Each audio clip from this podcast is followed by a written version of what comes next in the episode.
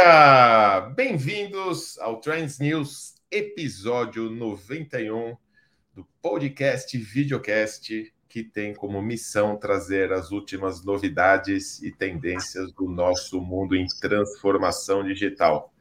Eu sou Renato Grau e estou aqui já com meus queridos co-hosts Juliano Kimura, Charles Schweitzer, Rafael Veloso, Neigrando, Ana Flávia Ribeiro, Antônio Lúcio e Paulo Muniz, para gente trazer vários insights para vocês. Lembrando que, além da nossa transmissão no Clubhouse, que depois fica disponível no Spotify, estamos ao vivo também pelo YouTube, pelo LinkedIn e pelo Facebook. Não se esqueçam de clicar nos sininhos, onde tiver sininho, seguir, compartilhar nosso projeto, que é muito, mas muito importante. Muito obrigado à galera também que sempre está nos prestigiando nas redes. E eu começo trazendo as notícias da minha carta do especialista de hoje.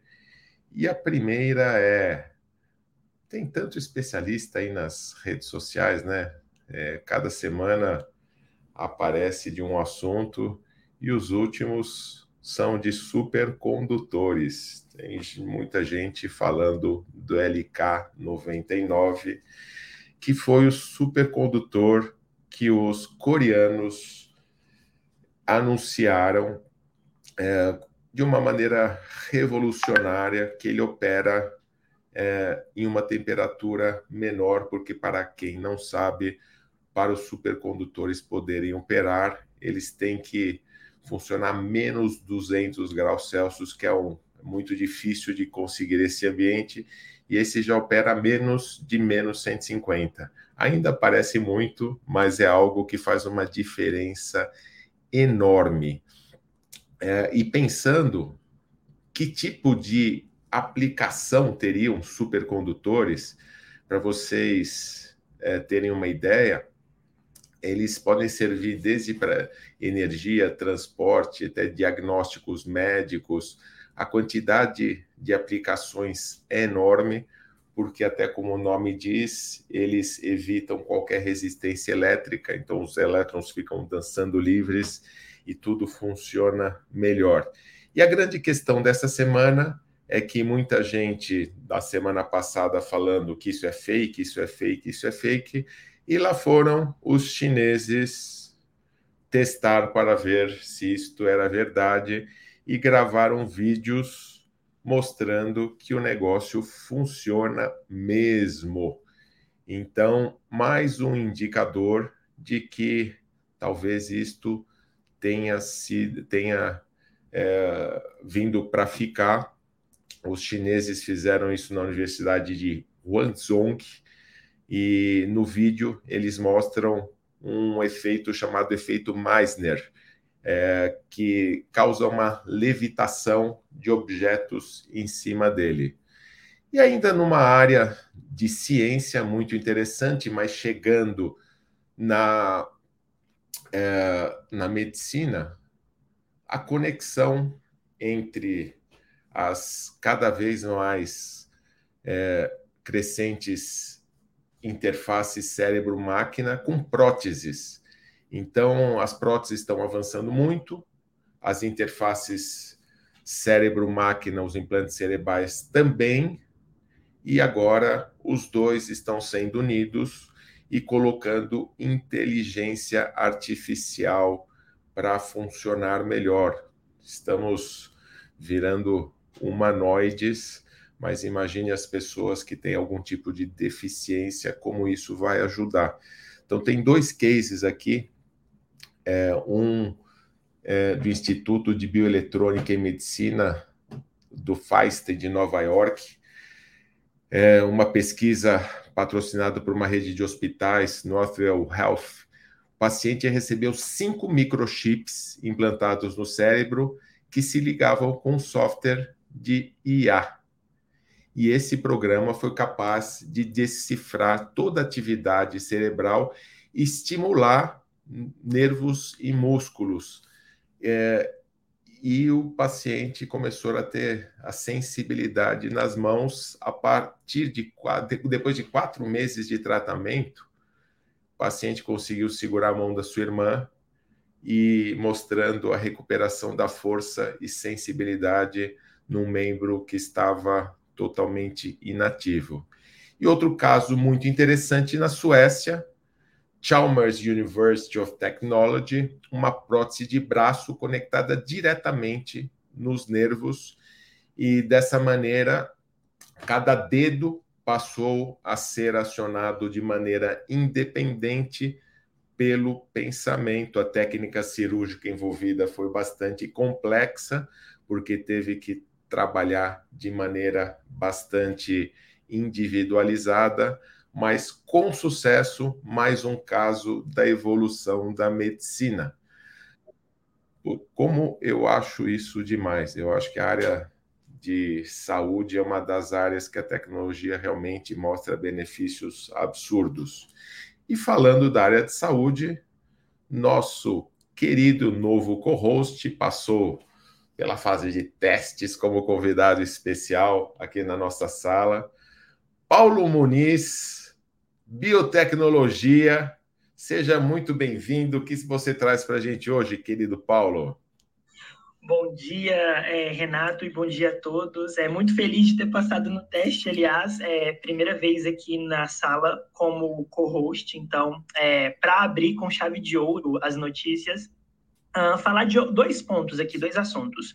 O primeiro assunto é um assunto de autarquia governamental aplicado à biotecnologia e para contextualizar um pouco o que está acontecendo, é, especificamente nos Estados Unidos, mas que tem implicações é, em potencial no mundo todo, é, é, mais fácil hoje você conseguir enviar uma sequência de DNA é, de um vírus patogênico para a Coreia do Norte do que você enviar dinheiro para a Coreia do Norte. Né? Os sistemas interbancários de transação é, internacionais, eles são muito rígidos quando você tem um país que está passando por algum tipo é, de uh, tensão é, ou até mesmo é, represálias econômicas, né, seja por parte do Ocidente, mais especificamente os Estados Unidos.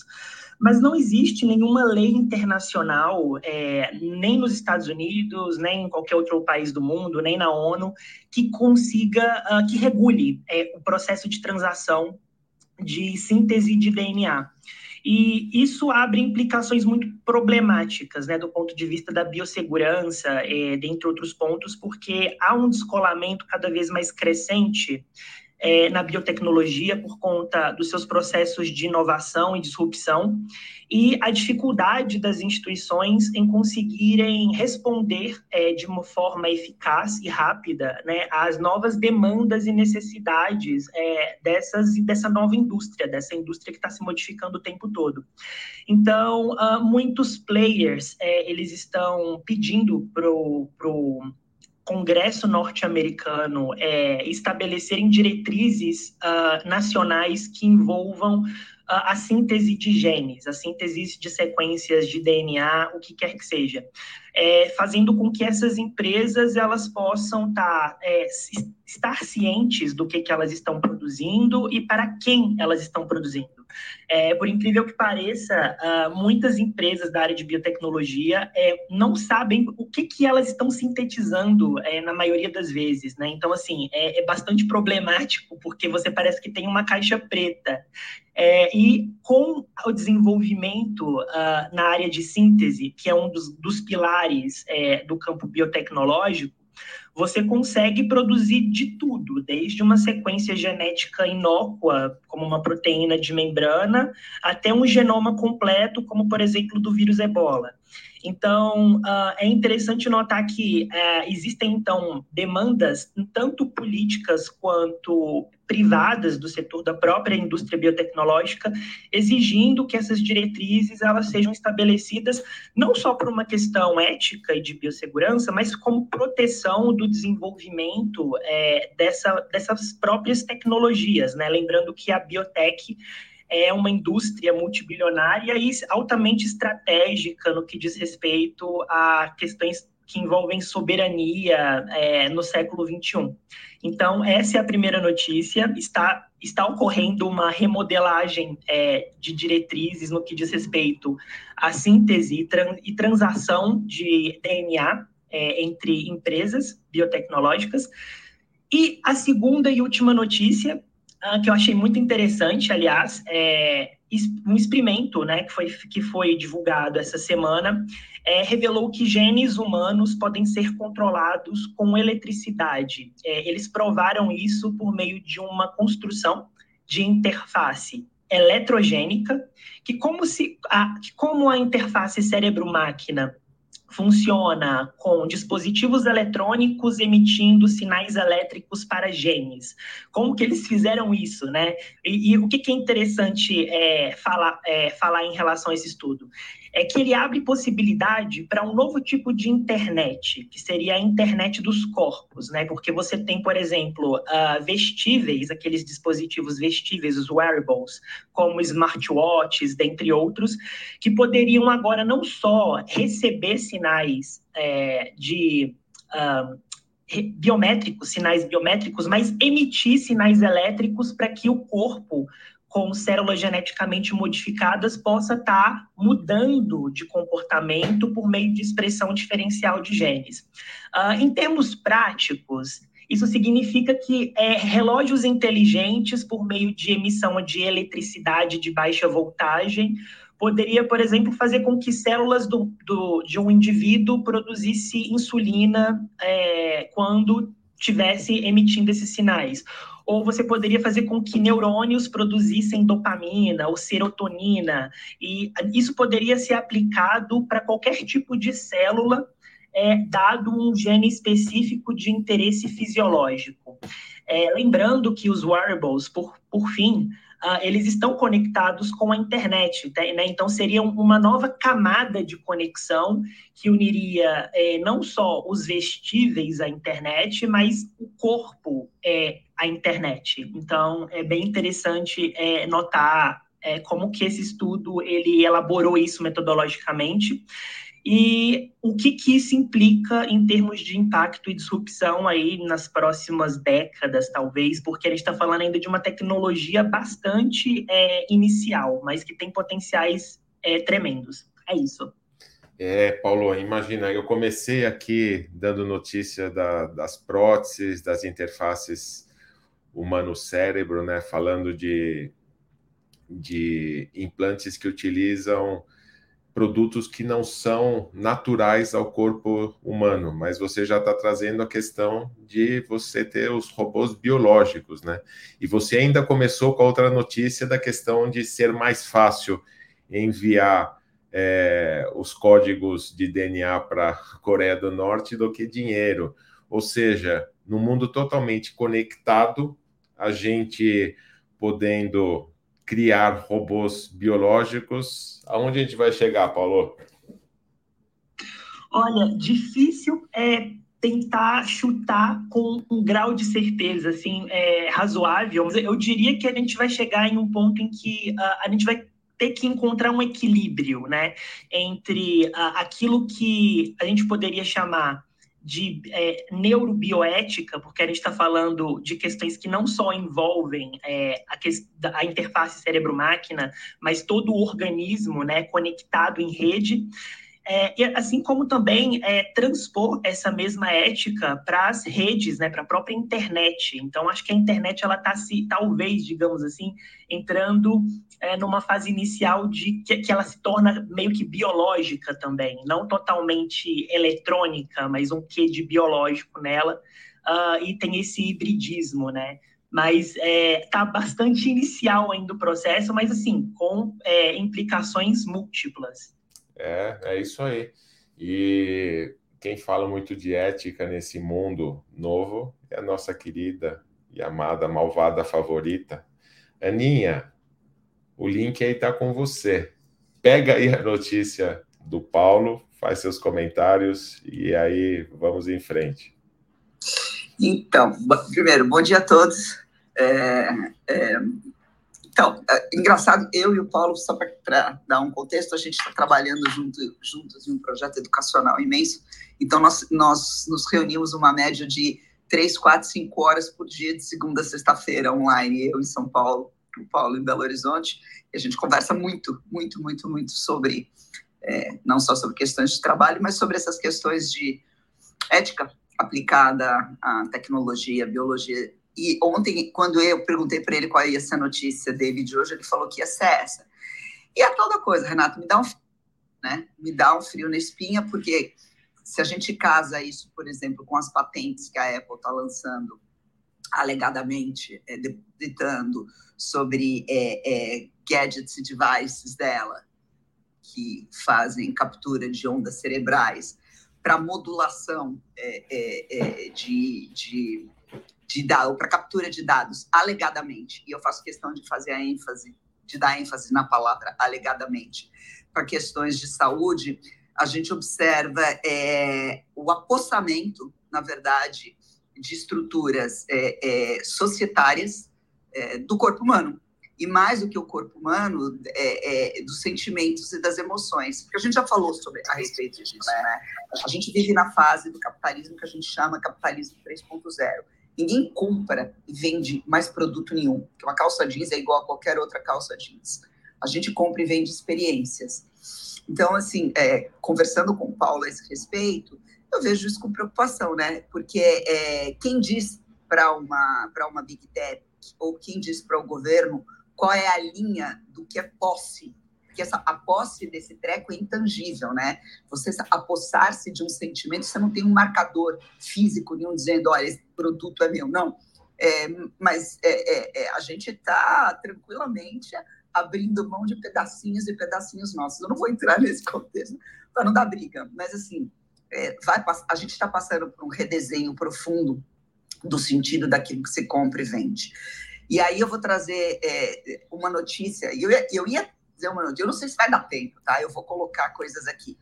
Em relação a essa questão de ética e de captura de dados, chama depois o Juliano. Eu tive é, ah, mas você acha que eu já não tinha pensado em passar a bola para ele depois? pois é, eu tive arranca-rabos com, com, conceituais com o Juliano essa semana, semana passada, a respeito da, da, do device, que um dos devices que ele tem acesso, né, que ele está mostrando e aí implementando, ou, ou tendo a oportunidade de divulgar Brasil afora, que é o da WorldCoin, ele vai falar um pouquinho a respeito disso, que não, que não captura digamos assim, vai, captura íris, mas não, não se aposta do dado, transforma em hash. Aqui no frigir dos ovos vai, vai dar ruim, né? vai dar ruim igual. Então, acho que a gente tem várias iniciativas simultâneas da tecnologia se adentrando dentro do corpo humano e se adentrando dentro desse fatiamento e apossamento é, é, de, de, questões subjetivas do ser humano. Você quer vender e quer dar o seu? Uma vez o Charles Schwartz me perguntou é, se eu toparia vender um dado meu para o resto da vida em troca de um montão de dinheiro.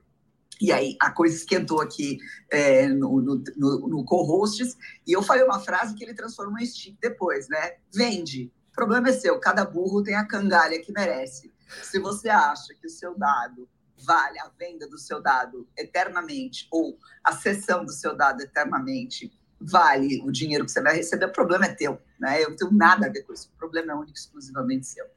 Eu quero falar de uma outra coisa, que é assim, e de novo convidar a galera que está aqui para fazer parte da nossa comunidade. Rolaram algumas discussões interessantíssimas é, no Trends News essa semana, nas várias comunidades. Eu queria trazer a comunidade, a discussão que a gente é, é, teve bastante forte, especificamente dentro, dentro do Trend News Education, que é levado pelo Gui, é, mas com o qual a gente colabora que a Unesco, a Unesco, essa, né, a agência da ONU, soltou um relatório, é, agora no final de julho, explicitando claramente, tá? Então, um relatório gigante, são quase 500 páginas, onde eles varrem a algumas questões educacionais, é, especificamente, é, é, que estão trazendo, né, que estão no topo das discussões no mundo inteiro. E, e esse relatório deles fala, é, é, é, um relatório que fala a respeito do impacto da das tecnologias educacionais. Então, tem as edtechs, obviamente, na mira, né? Então, assim, eu só, eu só vou ressaltar uma frase é, da Unesco, né? Que é assim, evidências boas e imparciais sobre o impacto da tecnologia educacional são escassas e há poucas evidências robustas sobre o valor agregado da tecnologia digital na educação. Muitas das evidências vêm daquelas empresas que tentam quê? Vender essas soluções educacionais. Então, assim, é, o, o estudo também não, não, não, não deixa de ressaltar que conectividade é importante, que infraestrutura é importante, que é possível, sim, você dar uma carga de acessibilidade maior a quem não tem, seja por condições físicas ou estruturais, de acesso à informação, etc., etc., mas que, no fundo, é, a gente está confundindo tecnologia com educação. A gente está confundindo é, as prioridades educacionais, não só com as ferramentas educacionais, mas os resultados que se alega colocar. Então, 300 bilhões de dólares vão ser investidos na educação, 100 trilhões, aqueles números que o Gartner coloca um, McKinsey coloca outro, na verdade são números que são promovidos, em sua grande parte, pela indústria. E a indústria da educação, ela é como qualquer outra indústria, o que significa que acionista tem pressa, né? Acionista quer o resultado trimestral. E educação é tudo menos acelerável. Educação, o processo de aprendizado, ele é lento, ele demanda tempo, ele demanda esforço, ele demanda pessoas trabalhando com pessoas. E pessoas não entregam resultados trimestrais, né? Então, assim, o acionista tem pressa, mas o ritmo da educação de cada um é único, é pessoal e não é, é passível de ser acelerado para a velocidade da máquina do jeito que a gente está fazendo. Então, assim, é, é, é, uma, é uma questão dolorida? É. Eu mesma é, e o Paulo também, a gente trabalha com soluções educacionais que tem uma carga de tecnologia imensa embarcada. Mas vamos devagar com o andar da carruagem, porque a coisa não é bem assim.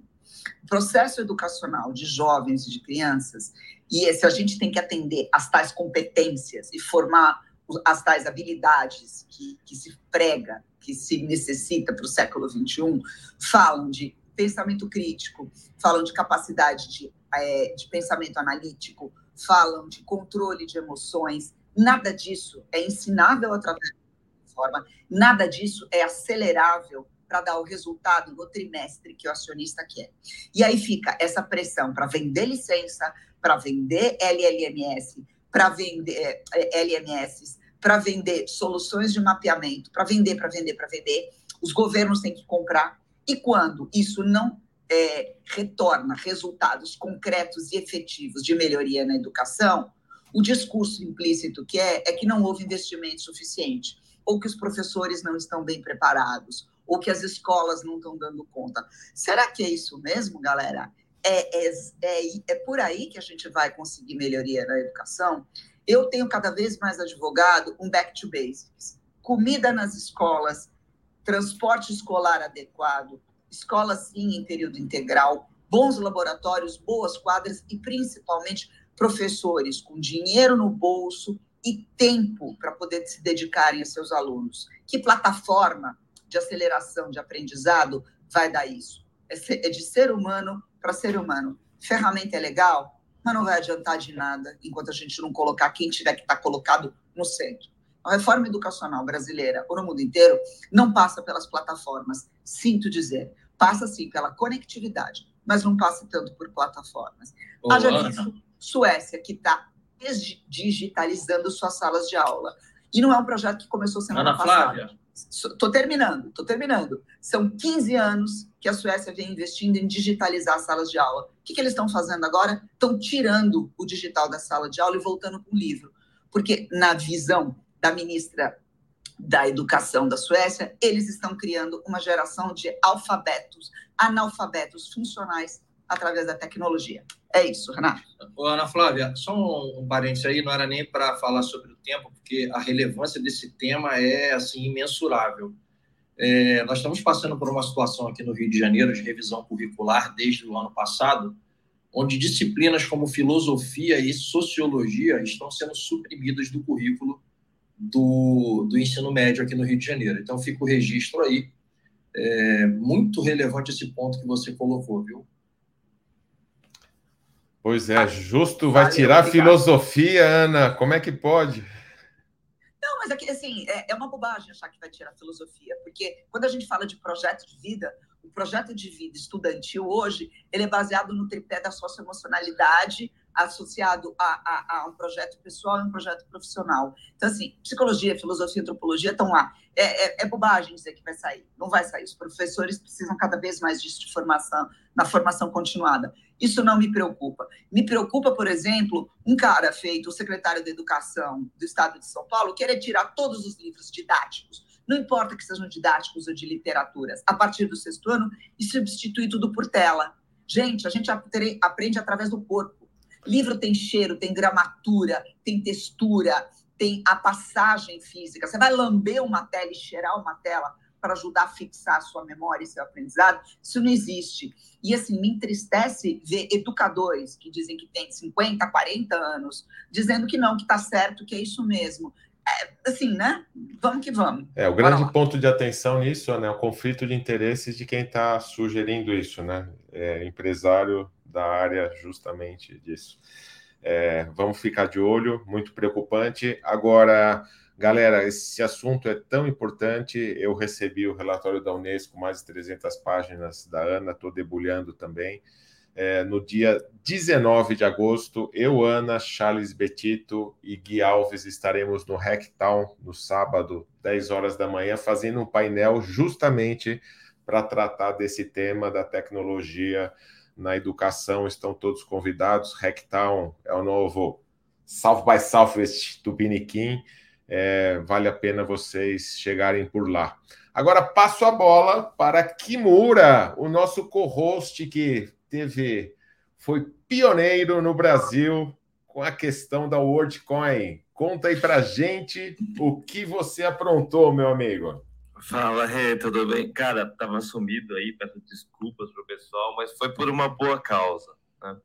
Uh, eu tinha mencionado o caso da WorldCoin em maio, mais ou menos, né? quando eles fizeram aquela ativação, uh, ativação meio teste na Filipinas, se eu não me engano. Eles estavam escaneando lá 2 milhões de pessoas na Filipinas. Explica para a galera que não sabe o que é.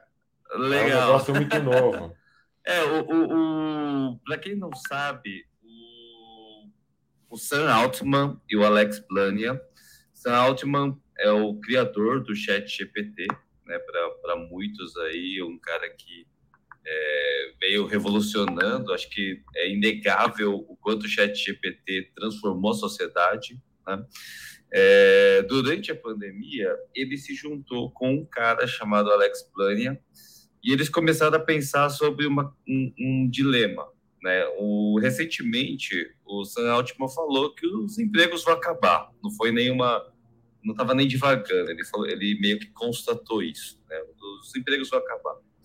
E pensando nisso, ele começou a pensar numa coisa chamada UBI, que é o Universal Basic Income, ou seja, uma renda básica universal para a humanidade, aonde ele teve o principal desafio, que é como eu vou descobrir como que um indivíduo é um indivíduo, ser humano, tá? mantendo a sua privacidade e permitindo que ele receba uma única criptomoeda por semana, sem ele poder fraudar o sistema. Né? E por isso, uh, e aí eles chegaram no desenvolvimento da Orb, né? A Orb é, é um equipamento super sofisticado, ele possui mais de, de cinco, seis sensores diferentes. Uh, e o que, que ele faz? Ele faz o escaneamento da íris e, ao mesmo tempo, ele cria uma hash, né? ou seja, um código criptográfico baseado na sua íris, ou seja, ele não guarda a imagem da íris, ele, ele gera o hash para que isso te dê uma certificação uh, de que você é um ser humano e de que você não é um robô ou uma IA dentro da internet. Né? Ou seja, isso tem inúmeras aplicabilidades, porque até então, uh, hoje, tudo que você usa na internet, para você dizer que você não é um robô ou uma IA, você tem um negócio chamado CAPTCHA, que você precisa ficar clicando no hidrante, na bicicleta, no farol, na, na faixa de, de atravessar a rua. E isso é a coisa mais sofisticada que a gente tem para dizer na internet se a pessoa é um robô ou não. Né? Uh, é curioso dizer que a escolha por, por uma íris, né, o escaneamento da íris, ela não foi por acaso. Tá? O que acontece é, na biometria, uh, você tem a entropia uh, do, de, quant, de quantas variáveis ou pode acontecer até ter um erro, né? De que você vai ter uma duplicidade. Por exemplo, uma duplicidade na, na, na facial, uma duplicidade na digital, né? Se eu não me engano, a digital é uma a cada 40 milhões. Né? Uh, o sistema da Iris é uma em cada 40 trilhões. Né? Ou seja, você, você tem uma chance quase que zero de você ter duas pessoas iguais. Né?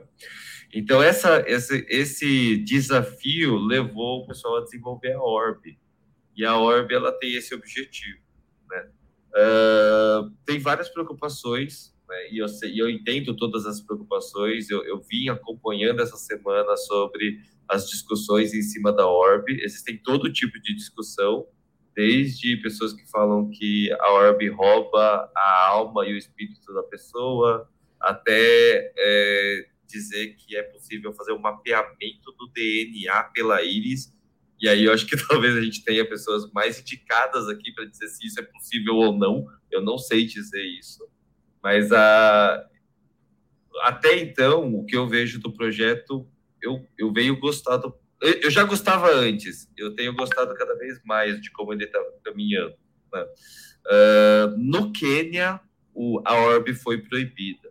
E aí eu vou explicar um pouco, porque ontem o Alex Blania deu uma entrevista na Bloomberg é, falando um pouco sobre isso, né, sobre as polêmicas envolvendo a Orb. Né? E o que estava acontecendo no Quênia, basicamente, era o seguinte: os quenianos estão formando filas absurdas para se fazer o escaneamento da íris. E, e aí o pessoal questionou que eles foram proibidos de escanear lá. Uh, porque os quenianos estavam vendendo, entre aspas, a íris para os chineses. Né? E, e, o que estava acontecendo era mais ou menos o seguinte: ele explicou que não é a íris que estavam vendendo, mas basicamente eles iam lá, escaneavam a íris e estão enviando as contas aonde ficam os backups e, e do celular, eles estão mandando as wallets para o pessoal da China. Né? Ou seja, o pessoal podia criar lá o login senha, fazer o escaneamento e manda o, o ID dele da hash para o pessoal da China. É, e ele disse que, basicamente, isso é completamente inútil, porque os chineses vão comprar uma íris, só que é possível fazer o recovery da, do, do, da hash é, na própria orb, ou seja, o keniano vende aí a, a hash da Iris para o chinês, eles ficam pegando lá as criptomoedas dele, só que em algum momento o keniano, a hora que ele quiser ter acesso de novo a Iris e ao que ele tem direito, né, das WorldCoins, ele simplesmente vai na orb e recupera isso, ou seja, é completamente inútil, quem vai sair perdendo é o chinês. Né? Então, é, são soluções que o pessoal já vem pensando para to, tornar o sistema realmente algo infraudável. Né? E assim, na parte digital e tecnológica, eu arrisco dizer que eu não vi nada parecido. Então, assim, é um negócio que eu coloco muita fé que sei que tem muita coisa, é novo e como toda coisa nova tem muitas lacunas, mas é algo realmente novo. Né? E aí o Sam me impressiona por ter feito o Chat GPT, que já vem mudando a sociedade, e logo na sequência o Orbit escaneamento de íris para fazer o hash criptografado. Só o último detalhe, a hash da íris é completamente... É, eles mantêm total privacidade, tá?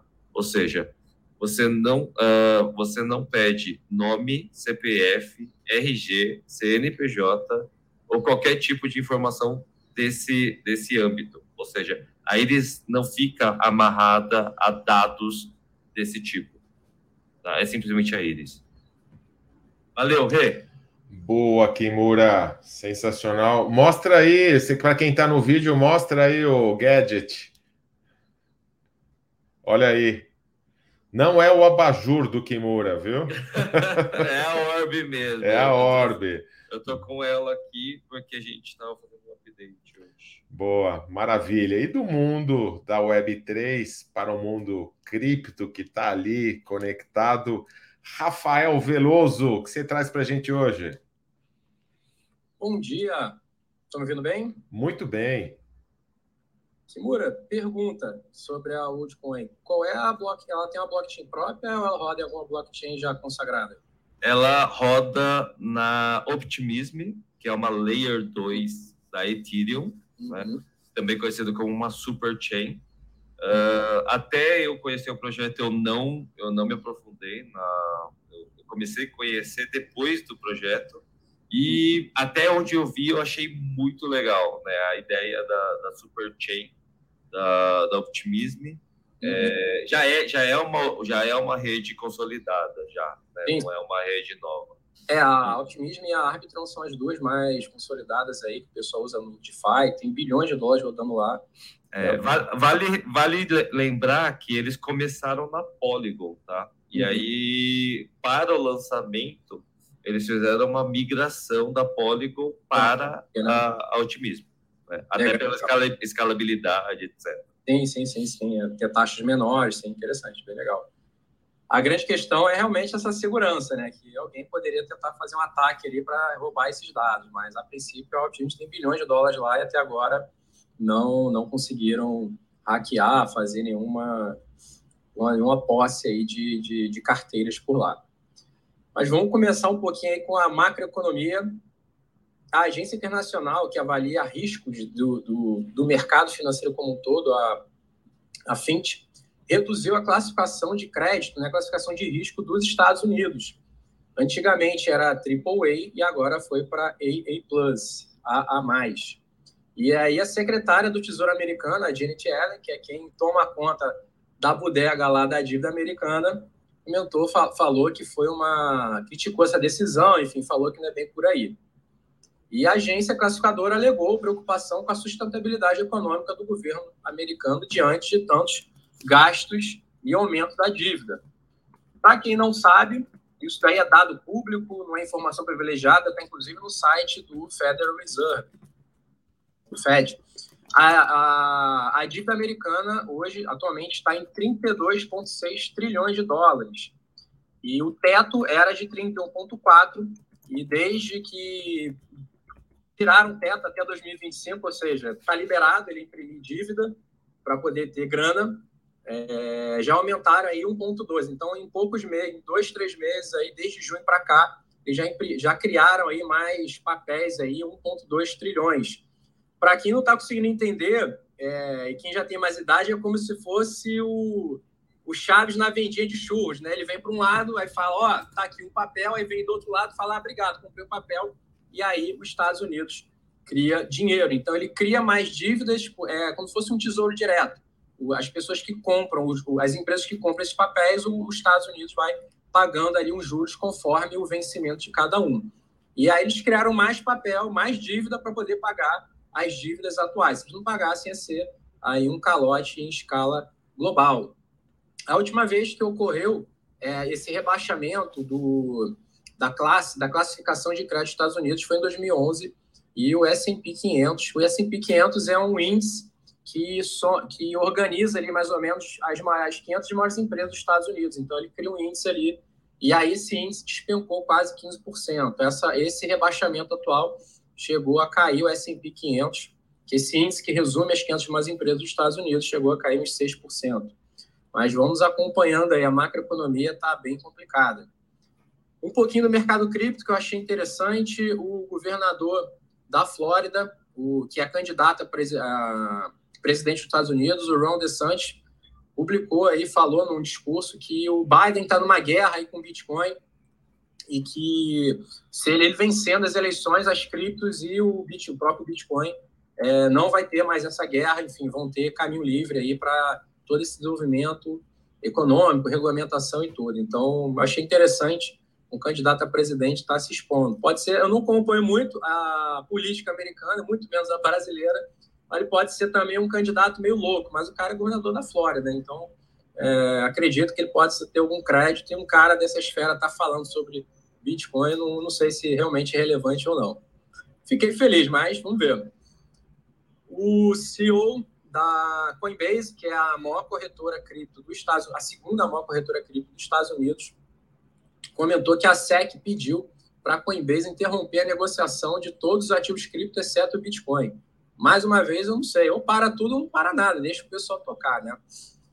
É, Elon Musk, o Elon Musk não sai daqui do Trends, todo mês eu acho que ele cria alguma coisa aí para a gente estar tá comentando, mas eu achei interessante que ele comentou aí que ele tem um plano aí de mais ou menos 20 anos para tornar o X, né, o Twitter atualizou agora para o X, para ser uma das maiores instituições financeiras do mundo. Então ele está querendo realmente, ele está focado em fazer esse super app e ele quer criar ali um ecossistema financeiro. E eu acho que ele vai lançar uma moedinha do mal aí da X, e aí, nesse meio tempo também, ele pegou e, e colocou um desenho da Dogecoin lá no meio do caminho para criar ali todo aquele hype, mas eu acho que não vai dar em nada. Voltando aí para a macroeconomia, a maior instituição financeira do mundo, gestora financeira do mundo, a BlackRock, está sofrendo investigações do, do Congresso americano, falando aí que a acusação é que eles estão pegando fundos de aposentadoria dos americanos, eles estão fazendo essa gestão desses fundos, e estão investindo aí em empresas com, com chinesas que têm questões aí de segurança, direitos humanos e tudo mais. Mas, é, volto a dizer, para mim, a BlackRock, né, o CEO ali deve ser um dos caras mais poderosos do mundo. Eu não sei se isso vai muito à frente, mas é mais uma prova aí de que realmente quem tem dinheiro, infelizmente, manda e pode fazer o que quer. Né? A gente pode entrar um pouco na discussão com a Ana sobre ética, e, Renato, fico por aqui vou devolver para você. Muito obrigado. Valeu, Veloso. O, o caro Musk está perdendo espaço para o Sam Altman, hein? Ele já foi mais onipresente aqui. E bom, agora diretamente do mundo da inovação, o premiadíssimo Charles Schweitzer, que também é especialista em games. Seja muito bem-vindo, meu querido Charles Schweitzer. O que você traz para a gente hoje? Bom dia, Renato. Bom dia, co-hosts. Eu vou começar agradecendo aí a Amara, é, que está aqui no Clubhouse hoje, porque ontem lá no CDL, na CDL de Florianópolis, no evento Inova Mais Ação, ela foi uma das trenders que estava cobrindo também o evento, participando do evento e carinhosamente veio falar sobre o Trends News comigo. Então, Mara, um beijão para você. Obrigado por acompanhar a gente aí todas as semanas. A gente agora é seu fã, tá bom? É, eu vou começar invadindo o território de todo mundo. Vou começar invadindo o território de Rafael Veloso primeiro. Falar de mundo cripto associado a games. Há mais ou menos um ano, eu dei uma notícia aqui de que a GameStop, né, a tradicional loja de games dos Estados Unidos, estava se posicionando muito fortemente em relação ao mundo cripto e agora, um ano depois, faz um enorme rollback. Demite todos os executivos que estavam à frente do projeto e avisa e notifica o mercado de que vai parar com a sua wallet de criptomoedas. É, então, tem um grande rollback aí é, e se a gente está vivendo esse inverno cripto, eu acho que a gente precisa ficar bastante atento aí a também tudo isso que está acontecendo, né? São movimentos que começam muito forte, mas depois da linha do tempo poucos se sustentam. É, depois eu vou invadir agora um outro universo, vou invadir o universo da saúde e aí é, no chat aqui do Clubhouse o, o Márcio José é, tem feito algumas perguntas aí, alguns questionamentos, né? Principalmente em relação a essa coisa do escaneamento de íris. E aí, é, ele, como deficiente visual, talvez vá gostar bastante dessa notícia que eu vou trazer aqui. Foi criado o primeiro tratamento tópico usando genes. e foi criado para tratar uma, uma doença que é uma dermatite que causa bolhas e problemas de pele. Mas o problema é que essa dermatite, ela é uma condição bastante rara, ela pode inclusive afetar os olhos. E aí, ao causar as feridas que normalmente causa na pele, nos olhos, deixa as pessoas cegas. E aí a gente tem um caso emblemático de Antônio Carvajal, um cubano que foi se tratar nos Estados Unidos com esse tratamento tópico genético. E esse menino de 14 anos, que praticamente foi cego durante toda a sua vida por conta dessa doença, dessa condição rara, com esse tratamento tópico, um colírio gerado a partir de genes, voltou a enxergar e agora, inclusive, está jogando videogames os videogames foram o teste considerado o teste necessário para comprovar, inclusive, de que ele já estava com a sua visão perfeitamente normal. Para além disso, acho que do ponto de vista de fatos relevantes no mundo dos games, a Nintendo divulga o seu balanço trimestral e aí tem um recorde, principalmente associado ao filme Mario, que realmente tem sido um grande sucesso. É, ontem, voltando de Florianópolis, inclusive, ele já estava disponível na playlist da TAM, e aí recomendo para as pessoas assistirem, porque tá bem legal o universo de Mario ali construído e, e, e bastante re, bem representado dentro do filme. Mas, para além do filme, também tem o lançamento de Zelda, que, que acabou impulsionando as vendas. Por outro lado, a Nintendo, como empresa inovadora, e acho que isso é o mais relevante desse, desse fato, dessa notícia, olha para suas linhas de produtos sempre com muito cuidado, sempre com muito carinho. E por mais que tenha tido um sucesso enorme esse trimestre, já aponta e sinaliza para os seus investidores que entende que o Switch está chegando ao final da sua vida útil. Portanto, em 2024, aguardem, deveremos ter um novo console sendo lançado pela Nintendo. E aí eu vou trazer uma notícia para o meu xará aqui, Charles Petito. Já sabemos quem é o novo proprietário da carta One Ring, né? a carta de Senhor dos Anéis, que só existe uma no mundo. Ela foi comprada pelo rapper Post Malone. Então, ele é o cara que tem agora o Anel do Poder. E aí, com essa, eu devolvo para você, Renato Grau. Muito bem, Charles Vetito que não está aqui online, você foi provocado e vai responder offline depois, de maneira assíncrona. Agora passo para o mundo do varejo. Doutor Antônio Lúcio, renovado, voltou de férias. O que, que você traz para a gente hoje, Antônio? Grande Renato, rumo ao episódio 100, Renato. Meu Deus, 100 episódios, temos que fazer uma festa mais que especial. Quase lá, estamos quase Renato lá. Renato e seus Blue Caps, episódio 100. Boa. Bom, pessoal, o varejo essa semana andou a milhão, como costumamos dizer, e temos aí três notícias muito interessantes. A primeira é que a Amazon alcançou as suas velocidades Prime mais rápidas em toda a sua história nesse último trimestre. A medição das velocidades de entrega da Amazon demonstrou que mais da metade das compras feitas é, no Amazon Prime nas 60 maiores áreas metropolitanas dos Estados Unidos simplesmente chegaram no mesmo dia, pessoal. Ou seja, a Amazon conseguiu estabelecer um recorde de entrega aí de algumas horas apenas para as suas entregas, e isso demonstra realmente que a estratégia que eles vinham seguindo, é, criando aí hubs de last mile cada vez mais próximos, é, gerou resultado. Mas tem aí um componente adicional que tem sido onipresente nas nossas discussões, que ajudou muito, que é a utilização de inteligência artificial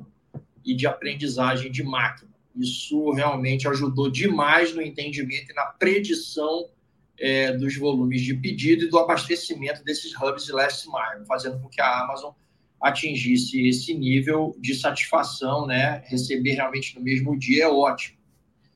Uma outra notícia muito interessante é que também o famosíssimo desfile anual da Victoria's Secrets esse ano será transmitido ao vivo pela Amazon Prime. E aí é a primeira vez que o desfile da Vitória Secret associado aí ao, ao streaming vai transmitir ao vivo e eu tenho certeza que eles vão dar um primeiro passo na consolidação de um tema que a gente tem trazido aqui como uma tendência muito importante do varejo, que é o social media.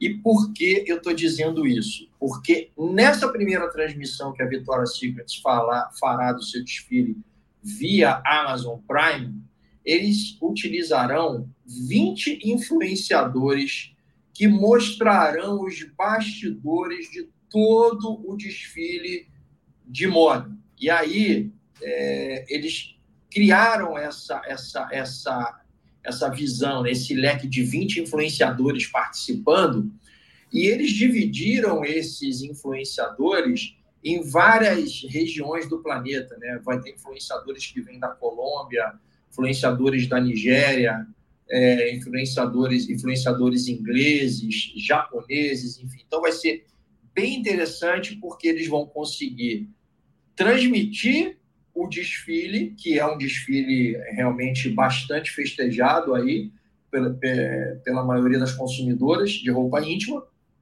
dita tendências e também já vão começar a inserir no contexto do desfile, não aquela questão passiva da gente ficar observando, mas uma interação bastante ativa com 20 influenciadores. Então, eu diria que, como tendência, esse é o primeiro passo para o, social media que eles vão começar a fazer e eu acredito que no desfile do ano que vem nós vamos ter inovações realmente muito grandes com a interação do cliente que está assistindo e a compra imediata ali, instantânea.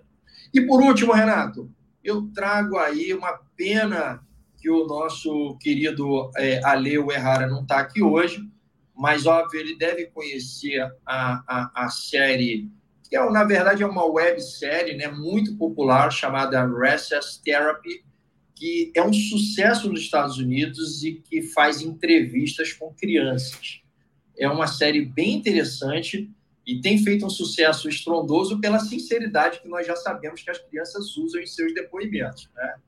E aí a Gap, que é uma marca de moda muito famosa e que tem uma atuação no segmento infanto-juvenil bastante grande, ela resolveu inovar nesse momento de volta às aulas lá no território americano e está entregando para as crianças pequenos microfones e, e, estimulando elas a gravar é, vídeos curtos aí com até oito minutos, que é exatamente como funciona na, na série, é, estimulando elas a falarem sobre o seu primeiro dia na volta às aulas. Então, uma estratégia muito interessante de apropriação do momento do calendário volta às aulas e, ao mesmo tempo, de uma websérie de tanto sucesso que, que, com muita felicidade, tem colocado as crianças para falar sobre diversos temas. Recomendo. Semana que vem eu até vou dar um toque no Alexandre Errara para ele falar um pouquinho a respeito, porque a série é simplesmente genial. Renato, essas eram as notícias de inovação e tendências do varejo dessa semana. Um abraço a todos e, e uma semana maravilhosa aí. Um ótimo final de semana. Muito bem, Antônio. Passa... Renato, Sim, posso, querida. Posso, posso dar um pitaco aqui? Ah, tava com saudade de você, você falou só no começo. Cara, é assim, é, eu, eu não gosto disso não, tá, o Antônio? Eu não celebro nessas coisas não, tá? Por mim... Quais? Né? Desculpa. É, sim, eu não, eu, não, eu não celebro nada disso não. Por mim, publicidade de produtos virar voltados para crianças, seja roupa, seja brinquedo, seja o que for, deveria ser sumariamente proibido, sumariamente proibido. E mais, e mais do que isso, é, eu, eu, eu, convido a, a quem tá, trabalha crianças, né, do ponto de vista mercadológico, a procurar se, se familiarizar com o termo que se chama é, sharing. É, tendo, o mundo é tendência contra tendência, né? E tá tendo um, um, um, um começo de, de lucidez nas pessoas, de começar a questionar essa mania que pais têm de expor a vida das suas crianças nas redes sociais, é, sejam redes de consumo, sejam redes não de consumo, desde o momento que elas nascem, né? Então, assim, você pega a cara da sua criança é, e ela que não tem é, é, capacidade ainda de entender as consequências das escolhas, as consequências de uma, de uma exposição que não é, é, é, criada por ela espontaneamente, então pega e coloca a cara da sua criança desde que ela nasce, compartilhando fotos, vídeos, momentos, utilizando seu filho, seu irmão, seu colega, seu aluno para promover é, a venda e a compra de produtos, porque no final das contas é para promover a venda e a compra, a compra do produto. Ah, mas é para guardar é, a criança na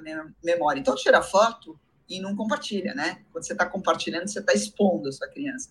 Então, esse, esse movimento chama-se sharing e está começando é, é, principalmente é, na Europa, em alguns pontos dos, dos Estados Unidos, a ser profundamente mal visto porque trata-se, em última, em última instância, de uma violação da intimidade futura da criança e de tirar dela o arbítrio e a capacidade de decisão se e quando ela quer aparecer nas mídias e está é, disponível para a humanidade inteira, principalmente para as big techs. Então, assim, é, acho que a gente tem movimentos e contramovimentos acontecendo aí. Não é à toa que a gente vive um momento de. E aí eu vou entrar na sua seara. Luxo silencioso. Ficou cafona é, é, você colocar marca, grandes logotipos de marca e ostentar grandes coisas. Ao mesmo tempo, você vê uma Kim Kardashian e uma Jennifer Lopes é, saindo da academia com bolsas que custam 500 mil dólares, né? Bolsas exclusivérrimas de 200, 300, 400, 500 mil dólares. 500 mil dólares. Então, são movimentos e contramovimentos acontecendo. E aqui fica o convite para ver também um vídeo. Vou entrar na seara do Ale. Hoje está todo mundo entrando na seara de todo mundo um vídeo de um, de um, de um cara muito legal que se chama Scott Galloway, tá no YouTube, que tem as provocações, é, é, as predições provocativas é, da tecnologia desse ano e para o próximo. E ele coloca é, a predação do mercado do ultraluxo, é, como ele se constrói em cima de uma escassez artificial, e é paradoxal, né? Todo mundo fala, ah, a gente está na abundância, né? A gente está na compra e venda. Então, a gente tem aí é, é, coisas para pensar. E o, o varejo está na linha de tiro. Entre você e o, e o Charles Schwartz, como os dois representantes daqui, vocês têm aí um dilema ético pesadíssimo em cima das costas. É mesmo para promover o consumo usando a criança como alvo e como meio? Fica a pergunta aqui, valeu. Precisaria trazer a Paulinha Costa aqui. Imagina, ela ia te dar todo o apoio. A economia da paixão, ela é totalmente. É, tem a mesma opinião da Ana. Hoje, realmente lembramos dos nossos corrostes que não estão com a gente hoje, mas como eles continuam presentes. E Neigrando, vamos fechar com você. O que você traz para a gente hoje? Meu querido coautor, estamos escrevendo um projeto aqui, eu, Ney, mais dois ilustres amigos. Logo, logo teremos um livro nosso aí no mercado. O que, que você traz para a gente hoje, Ney? meu caro Renato, meus caros colegas. Tá elegante, hein, Ney? E essa galera maravilhosa. É, eu, eu, eu quero dizer que é um prazer estar de volta aqui com vocês e, e, e hoje eu trago uma notícia leve. Eu, eu, primeiro eu queria dizer, Antônio, que eu sou totalmente contra a exploração das criancinhas e totalmente a favor do que a Ana disse com, com relação uma criança ela não sabe é, ainda ela não tem maturidade para poder tomar decisão é, consciente então é, ela está ainda em crescimento de estrutura de uma forma de pensar e tudo mais e ela não deveria ser exposta pelos pais nas mídias sociais e não deveria ser explorada comercialmente então essa essa é uma posição que eu, que eu sinto muito mas dessa vez eu tenho que concordar com a Ana e, e, e, a, e, a, defendo aí realmente essa, essa questão. Família é uma coisa que tem que ser preservada pela, e, e tem que ser cuidada. Bem, com relação ao Orbe, eu queria dizer para o Juliano lá que há um ano atrás eu vi, esse é um ponto bastante polêmico, é uma tendência, a gente precisa ter alguma forma de identificação universal mais segura do que você usar e-mail. Daí o cara cria N e-mails falsos e, e, e acaba, uh, acaba atuando aí, criando muito persona, personagens fakes nas mídias sociais e, e atuando e, e, espalhando fake news, espalhando desinformação e, e, uh, ou e até para o crime organizado, né? Isso aí tem sido usado. Então, eu, eu acho, Juliana, aí que é um caminho. Tem que, se, tem que se tomar cuidado quando se fala desse tipo de coisas. Eu acho que é uma coisa que a gente tem que olhar com atenção, mas eu acho que é uma boa alternativa aí para a gente é, é, é ter uma, uma forma única de identificação. Com relação à minha notícia de hoje, eu vou falar é, rapidamente sobre a questão de que a IA generativa foi para as nuvens, né? ou seja, ela já estava presente em pequenas startups, já ou, ou, pequenas startups, não, até grandes, grandes startups como a OpenAI e diversas outras, né, aonde você tem acesso direto às APIs, etc., através dessas plataformas, né?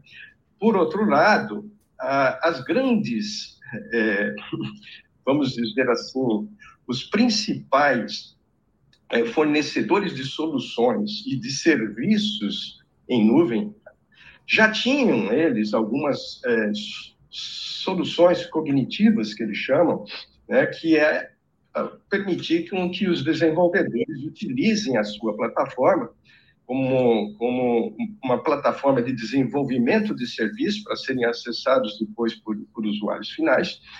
Então, a, a, nuvens a, mais conhecidas são a da, a, da Microsoft, né, o Azure, a da, a da Amazon, a, Amazon Web Services, que é a AWS, e temos também a da Google, né, que como plataformas dominantes aí no mercado, fornecendo serviços e soluções em nuvens que facilitam ao pessoal que desenvolve soluções, né, está uh, é, utilizando essas ferramentas poderosas que elas que elas disponibilizam os serviços delas, inclusive com soluções cognitivas. Agora, dentro dessas soluções cognitivas, eles estão adotando é, a IA generativa.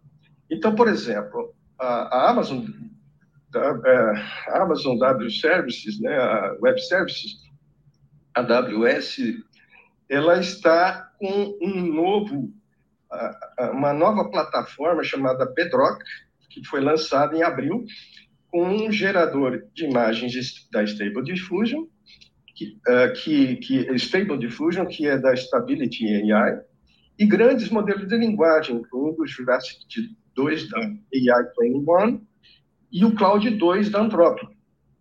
As novas eh, adições estendem a plataforma eh, com dois modelos, um chamado Query, que tem a ver com essa questão de responder perguntas, perguntas e respostas, e o Embed, que também trabalha com 100 idiomas, né? Ah, atualizado para o Cloud da, 2 da Anthropic. E também adicionaram eh, o, o Stable Diffusion da, da, da Stability AI. Já essa, eles também, além disso, forneceram soluções um pouco mais setorizadas, mais específicas, como o Health Scribe, que ajuda a gerar notas médicas após uma visita clínica, ou seja, é, serviços médicos também estão sendo disponibilizados e que utilizam a IA. Agora, os concorrentes do Device já estavam lá, né? ou seja, saíram na frente. Né? A Microsoft, por exemplo, com a Azure, ela oferece serviço da OpenAI, como o GPT-4 e o DAWI embutido lá nos seus diversos serviços que eles já forneciam para os seus clientes. E a Google, né, com a plataforma dela, está usando o PALM, certo, para geração de imagens, e o, e o, e o Vertex AI uh, quer, quer dizer, por meio do serviço Vertex AI, que ela faz esse trabalho de imagens. Uh, uma das coisas que, que, que, a gente tem que ver que fornecer esses modelos de ferramentas para construir aplicativos, eles podem ajudar a manter uma posição dominante da Amazon no mercado que ela já estava indo. Porque é, quando, quando os concorrentes lançaram as suas soluções antes dela, ela começou a perder um pouco da sua hegemonia em nuvem. Né? E, e para se manter competitiva, ela precisou e adentrar. E esse era um caminho sem, sem volta, né? porque a, a generativa veio para ficar. Né? O, o desafio de pequenas startups que fornecem APIs né, de IA generativa é que o custo de o cara sair dela para ir para outra, né, é muito, é, é muito baixo, né? Então, ela consegue fazer a transição dos seus negócios. Então, ela, ela tem menos barreiras defensivas, né? Já essas plataformas grandes, né? Como elas fornecem muitas APIs, né? Ela, ela dificulta o, o custo de troca, né? Então, então, as empresas, quando começam a usar essas plataformas maiores e todos os seus serviços, ela começa a amarrar as suas aplicações a essas plataformas, né? Então, é, é o que eles chamam de técnica de lock-in, né? A empresa fica presa à, à plataforma e, e, vai ter mais dificuldades de sair dela para ir para uma concorrente, tá? Então, essa é, é a, a, a, principal notícia que eu trago hoje. Uh, eu tenho uma outra, Renato, passo a outra ou deixo para a semana que vem? Se você usar aquele pitch de vendas, manda rapidinho, dá um, dá um resuminho aí. Olha, um artigo recente, né, saiu agora, onde, uh, ele, onde ele aborda a tomada de decisão inteligente no aprendizagem por reforço. Né? Aprendizagem por reforço ele, é, é aquela uma onde a, a máquina vai aprendendo a, por exemplo, a jogar um jogo de onde ela começa sem saber nada, ela vai aprendendo e, e conforme ela vence, ela, ela recebe prêmio, conforme ela perde, ela, ela perde é, a pontuação e com isso ela vai, ela vai construindo uma, uma estratégia para vencer. Por outro lado, ela tem que ser submetida a milhares e milhares de, de jogos né, para poder está jogando. Fala, eles colocam, uh, então os pesquisadores começaram a questionar, pô, mas a gente não aprende assim, certo? A gente aprende de forma diferente. Por que, que a gente não pode trazer as máquinas a aprender de forma mais parecida com a gente, né? Então, eles estão eles, eles trabalhando uh, uh, um agente com três partes agora, né? Uma do conhecimento, que retém tudo que a gente que, que o agente aprendeu, uma parte chamada raciocínio, que é um processo computacional que processa informações com base nesse conhecimento, e o objetivo, que guia o processo de raciocínio alinhado aos interesses do agente. Os pesquisadores identificaram desafios no aprendizagem por reforço, onde os métodos atuais dependem muito de tentativa e erro, que é aquilo que eu disse, tornando o processo lento e ineficiente. Eles defendem que o acesso à informação de alto valor nas observações pode melhorar a eficiência do aprendizado, permitindo que a gente aprenda mais com observações ricas em informações. Ah, eu poderia estender um pouco mais aqui, mas é, essa é a essência, ou seja, na IA é uma coisa muito nova. Né? Tudo que está acontecendo é muito novo.